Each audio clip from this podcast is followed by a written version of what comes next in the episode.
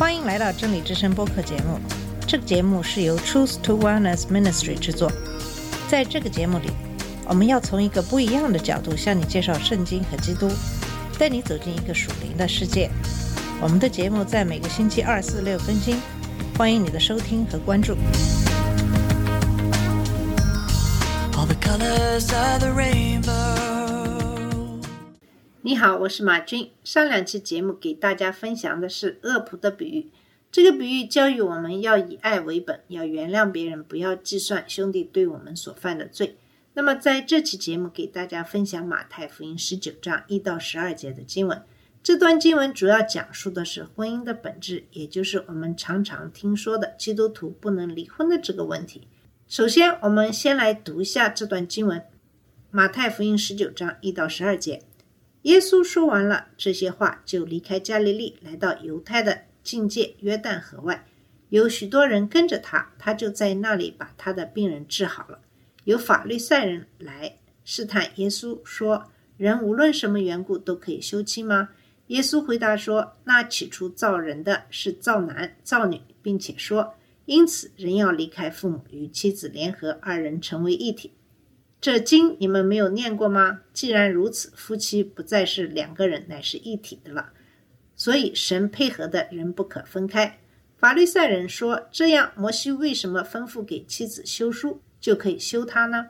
耶稣说：“摩西因为你们的心硬，所以寻你们休妻，但起初并不是这样。我告诉你们，凡休妻另娶的，若不是为淫乱的缘故，就是犯奸淫了。”有人娶那被休的妇人，也是犯奸淫了。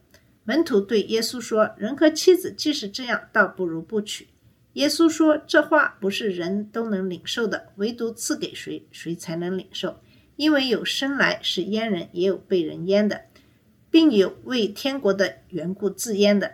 这话谁能领受，就可以领受。”以上就是马太福音十九章一到十二节的经文。在另外的一本对观福音书《马可福音》中，也有一些相似的记载。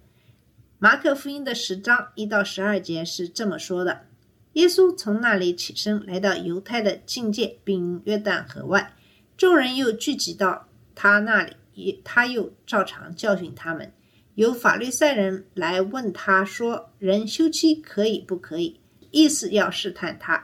耶稣回答说：“摩西吩咐你们的是什么？”他们说：“摩西许人写了休书，便可以休妻。”耶稣说：“摩西因为你们的心硬，所以写这条例给你们。但从起初创造的时候，神造人是造男造女，因此人要离开父母，与妻子联合，二人成为一体。既然如此，夫妻不再是两个人，乃是一体的了。所以神配合的人不可分开。”到了屋里，门徒就问他这事。耶稣对他们说：“凡休妻另娶的，就是犯奸淫，辜负他的妻子；妻子若离弃丈夫另嫁，也是犯奸淫了。”我们知道，马太福音的主题是强调耶稣是应许的弥撒亚，是王，因此没有遵循严格的时间的顺序，也没有记录耶稣传道的所有的时期。他和马可的叙述都不长。都没有记录路加福音十到十七章和约翰福音七到十一章中所提到的耶稣后来在犹大的事迹。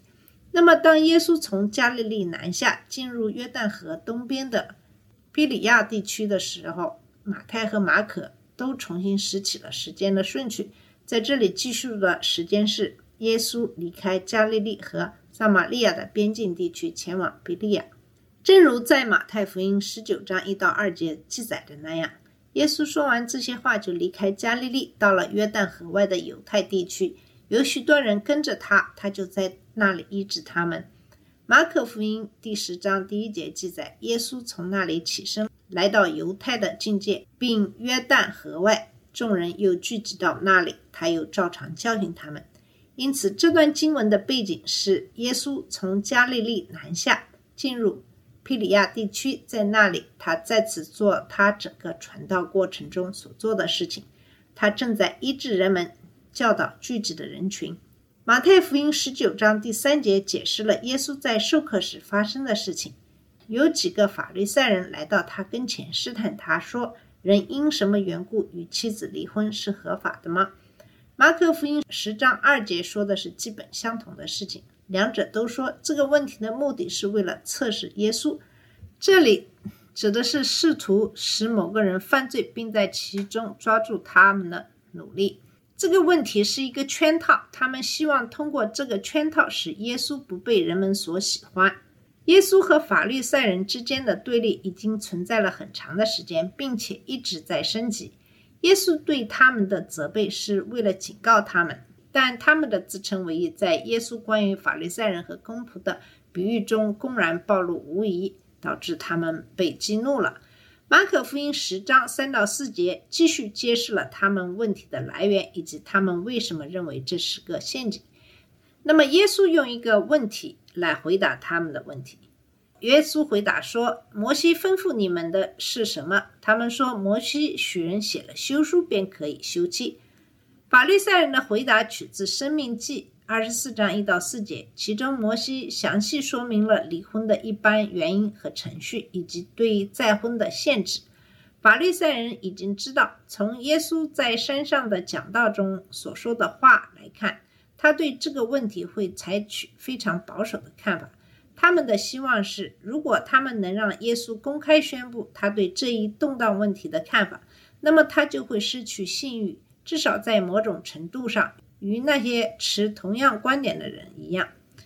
当时对离婚有三种主要的观点，最流行的观点是法律赛人的观点，基本上允许他们以任何理由与妻子离婚。这是。希勒拉比的教诲，他在二十年前才去世。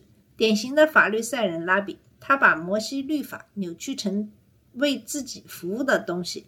在这些拉比的教导下，妻子被当作商品，而不是神希望他们成为的助手。对摩西律法的扭曲，为他们打开了一个大门，使离婚变得简单而迅速，从而满足他们对其他女人的欲望。希洛尔教导说，一个男人几乎可以因任何理由与他妻子离婚，其中一些是微不足道的，像不孕不育或对他的婆婆说了一句不友好的话，都是充分的理由。其他原因包括在公共场合脱发、与其他男人说话，甚至烧饭或在饭菜中加太多盐。在那些追随希勒尔的人看来，不仅可以离婚，有些人甚至教导说这是必须的。一位拉比写道：“如果一个男人有一个坏妻子，与他离婚是一种宗教义务。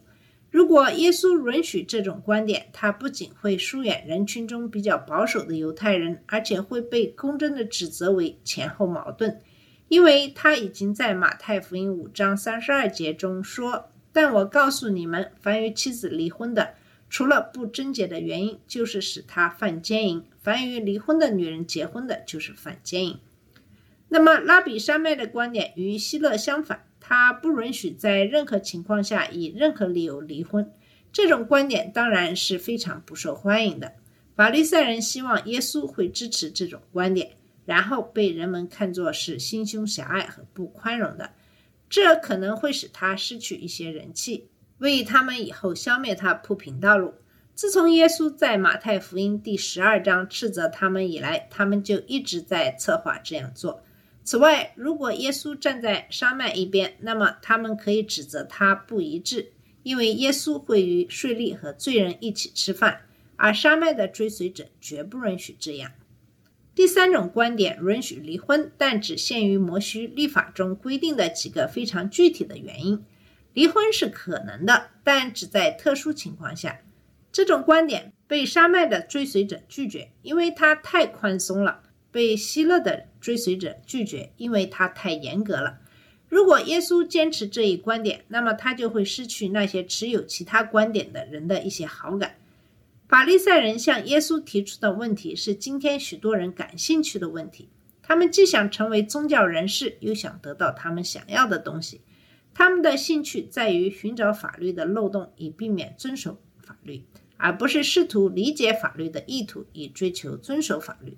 这是对自私和罪恶的欲望的追求，同时试图找到一种方法为其披上可接受的外衣。在这种情况下，学习圣经是为了学习能够为自己离婚的借口，或者能够批准想要离婚的朋友。这就是人的方式。那么耶稣的回答令他们感到失望，也令他的门徒震惊。直到今天，可能耶稣的回答仍然让人失望。这就是为什么他在这里说的话通常不是被忽视，而是被重新解释，以符合人们希望他说的话。尽管有耶稣在这个问题上的教导，最流行的观点仍然是与希勒的观点相似，即允许以任何理由离婚。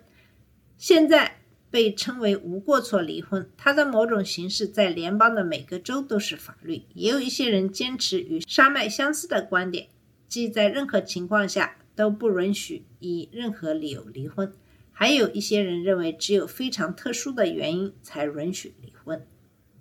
好了，我们今天的节目就先到这里，在下期的节目里会继续给你讲述有关婚姻这个话题。谢谢你的收听，我们下次节目再见。这里是真理之声播客节目，真理之声是 Truth to Wellness Ministry 旗下的一个节目，由 Truth to Wellness Ministry 制作和播出。如果你有什么想跟我们分享，请给我们发电子邮件，我们的邮箱地址是 truth to wellness at gmail dot com。你也可以直接去我们的网站 www dot truth to wellness dot com 浏览更多的信息。下次节目再见。All colors of the rain